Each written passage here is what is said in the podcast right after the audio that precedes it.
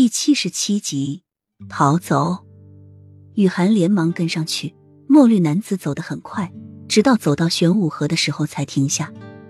玄武桥上挂着、点着各种各样的花灯，有走马灯、琉璃宫灯、二龙戏珠灯、罗汉灯、红纱圆灯、白帽方灯、六色龙头灯等等，竞相放出灿烂光辉，盏盏造型款式不同，灯中的景画诗词每一盏都不一样，却都是流行诗赋。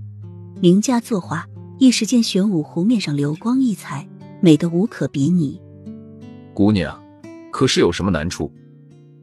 他记得雨涵身后还跟着一个女子，这下只剩下他一个人了，定是两人走失了。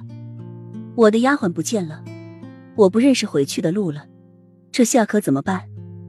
雨涵说到最后，本是焦急的声音却渐渐放低了，着急的双眸一下子沉寂下来。喜儿不见了，这不是他离开王府的最好时机吗？他这样离开，相信王府的人是不会那么快发现的。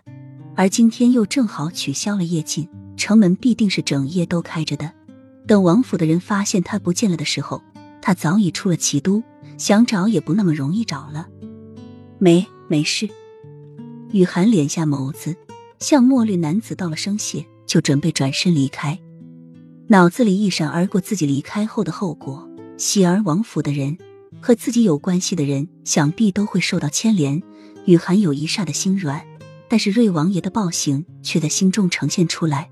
他不能再仁慈了，他要为自己着想。只要瑞王爷一发现他的真实身份，那痛苦的就是自己。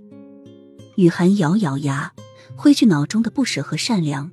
他好不容易重生了一次，他不想那么快的死去。孤魂野鬼，他是真的不想做了，而更加不想被折磨虐待。一想到瑞王爷那张残酷暴虐的脸孔，雨涵离开的决心就更加坚决了。